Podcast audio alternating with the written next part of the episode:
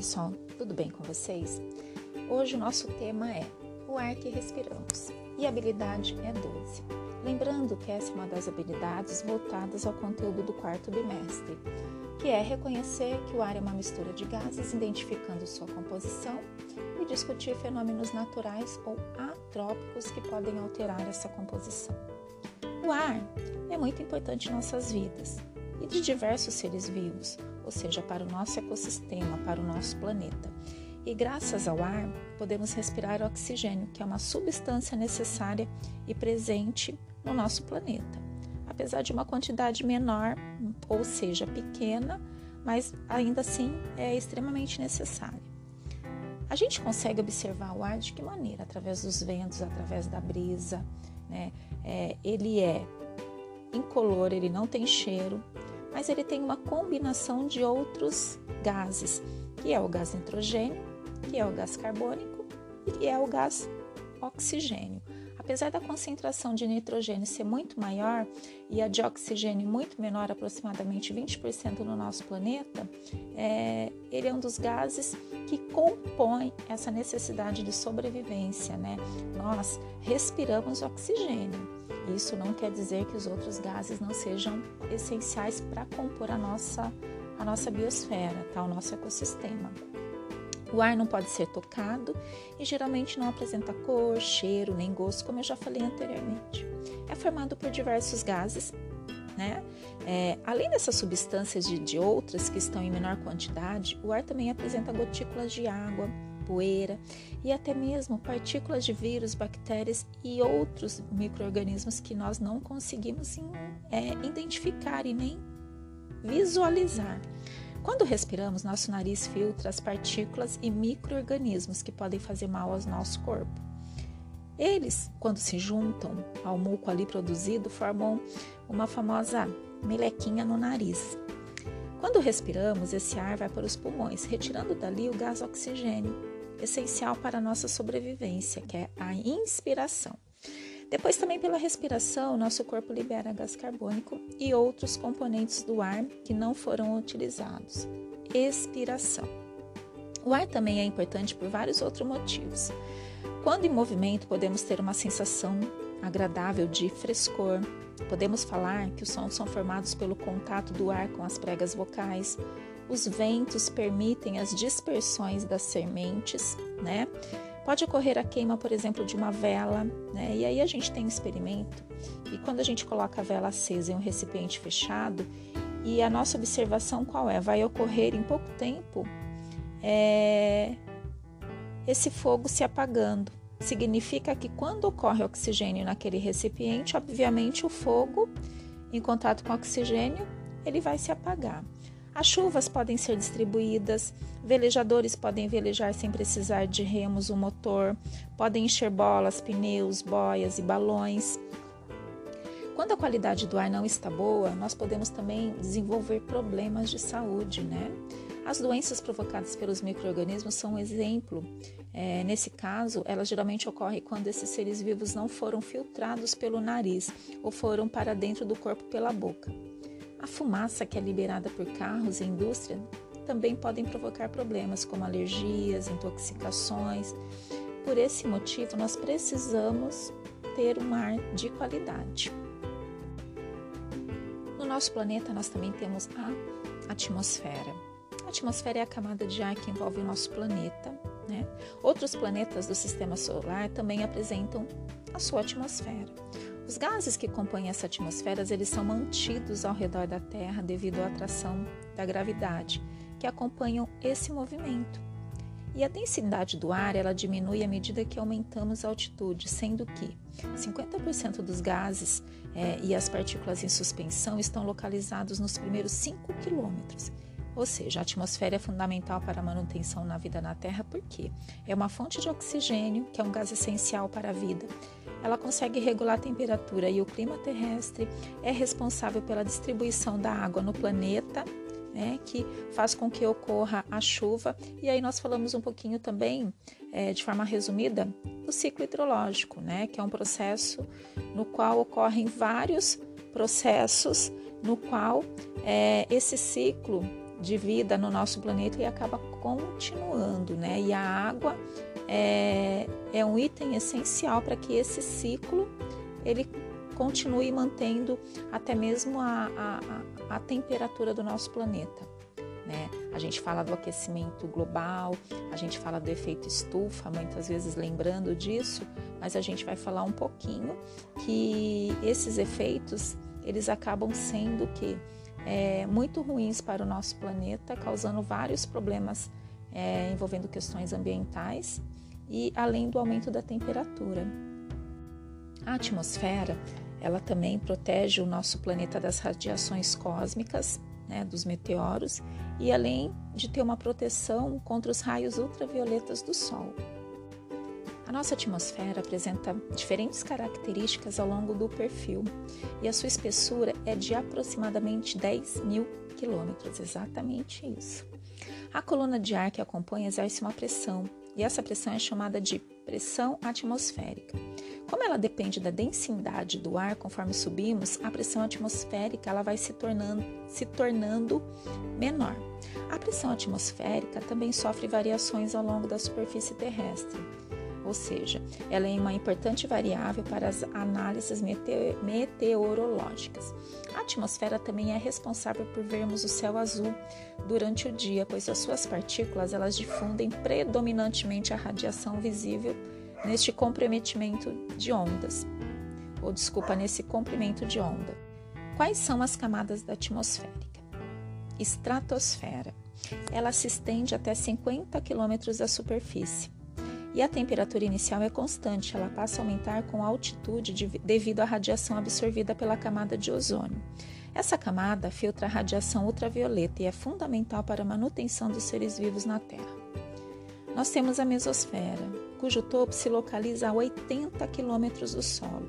A temperatura volta a diminuir com a altitude e ela atinge aproximadamente menos 100 graus termosfera é a camada após a mesosfera que ocorre a absorção da radiação solar de ondas curtas. Então a temperatura volta a aumentar, podendo atingir 1500 graus centígrados. Encontramos ainda nessa camada uma região chamada de ionosfera, que apresenta uma concentração de partículas que são carregadas de íons, que são ondas eletromagnéticas. A ionosfera influencia as transmissões de rádio e é responsável pelo fenômeno da aurora boreal. E a gente tem a exosfera, onde a atmosfera vai se tornando um vácuo cósmico. A composição da nossa atmosfera ela é composta de três gases principais, que é o nitrogênio, oxigênio e o gás carbônico. Tá?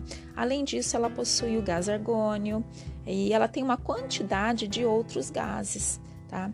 É, inclusive o gás ozônio, né? Uma quantidade pequena, mas existe. Então, essa quantidade é variável de vapor de água, tá? Então, o nitrogênio é o gás mais abundante da atmosfera, aproximadamente 78%, representando um volume bem alto. É um gás inerte, ou seja, não há aproveitamento pelas células do nosso corpo. O ar que respiramos possui cerca de 20% de oxigênio, que é o gás essencial para todos os seres vivos. E a gente tem o dióxido de carbono, que é o, o gás carbônico. Ele é essencial para a fotossíntese, para o processo de respiração é, dos seres vivos também. A fotossíntese é o processo de obtenção de energia. E aí a gente precisa desse processo para que a gente também é, precise respirar o oxigênio que os vegetais é, realizando o processo de fotossíntese nos ajuda nesse processo de obtenção do oxigênio também.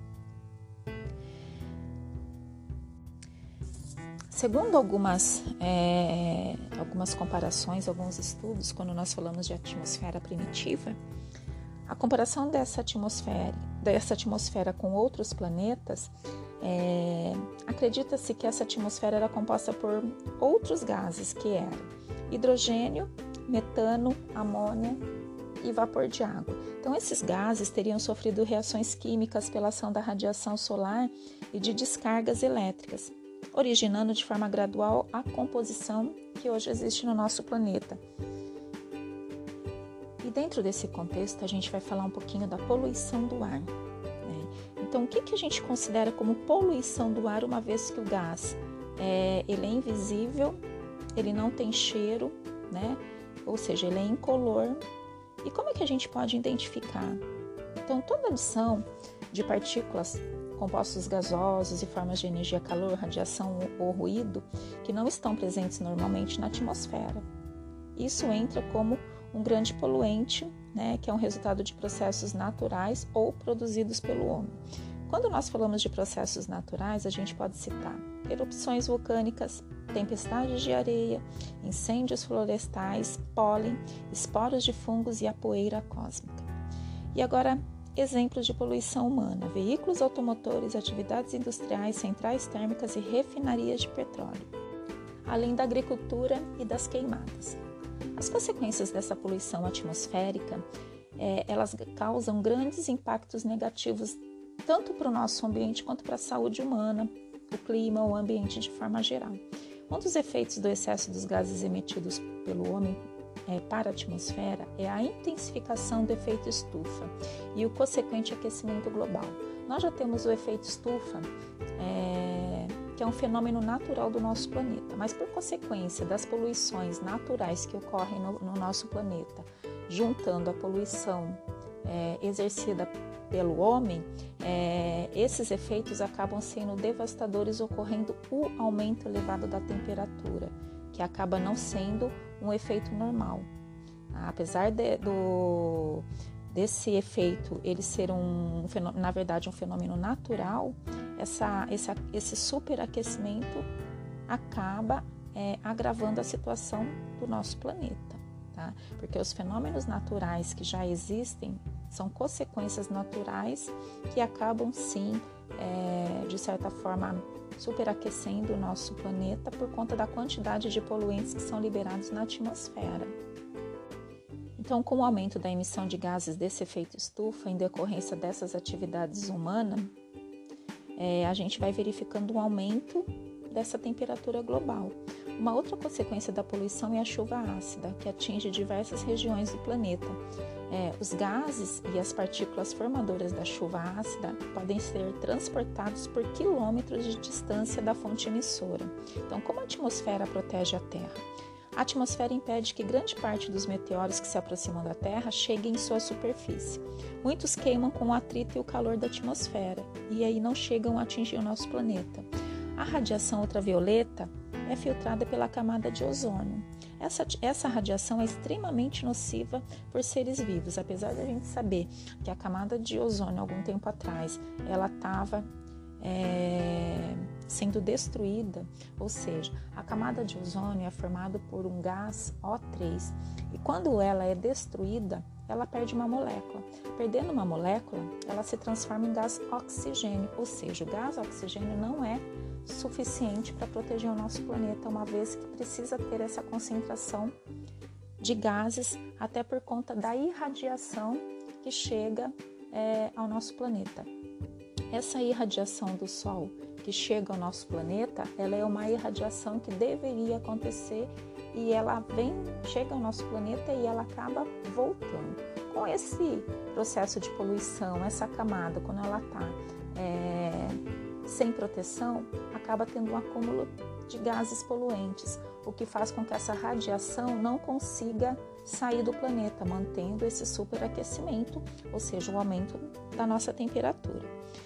É, como a atmosfera ela regula a quantidade de radiação que chega e que é perdida pela superfície terrestre, isso evita que o planeta apresente uma variação muito grande de temperatura.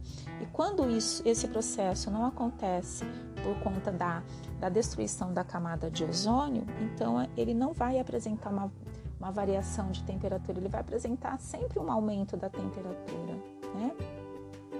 É claro que esse aumento de temperatura ele vem a longo prazo. É, ao longo de 10, 15 anos a gente consegue observar que muitas vezes a temperatura ela chega a aumentar aproximadamente um grau. Então, é, a nossa perspectiva do nosso planeta lá na frente é que isso não pode acontecer. Nós temos uma temperatura é, que chega de até 39 graus. Quando ela começa a exceder, obviamente, o nosso planeta em algumas regiões, quando chega o período quente, né, é, verão, né, primavera, esses períodos em que as temperaturas começam a aumentar, elas acabam aumentando muito mais do que deveriam em anos atrás. Então, isso é uma consequência dos efeitos do homem no nosso planeta, né, combinados com a ação da própria natureza. Né? Então, por exemplo, a erupção dos vulcões, que gera uma grande concentração de gás carbônico na atmosfera. Né? É, alguns vulcões que sempre foram ativos, né? E eles acabam constantemente liberando poluentes que vão para a atmosfera.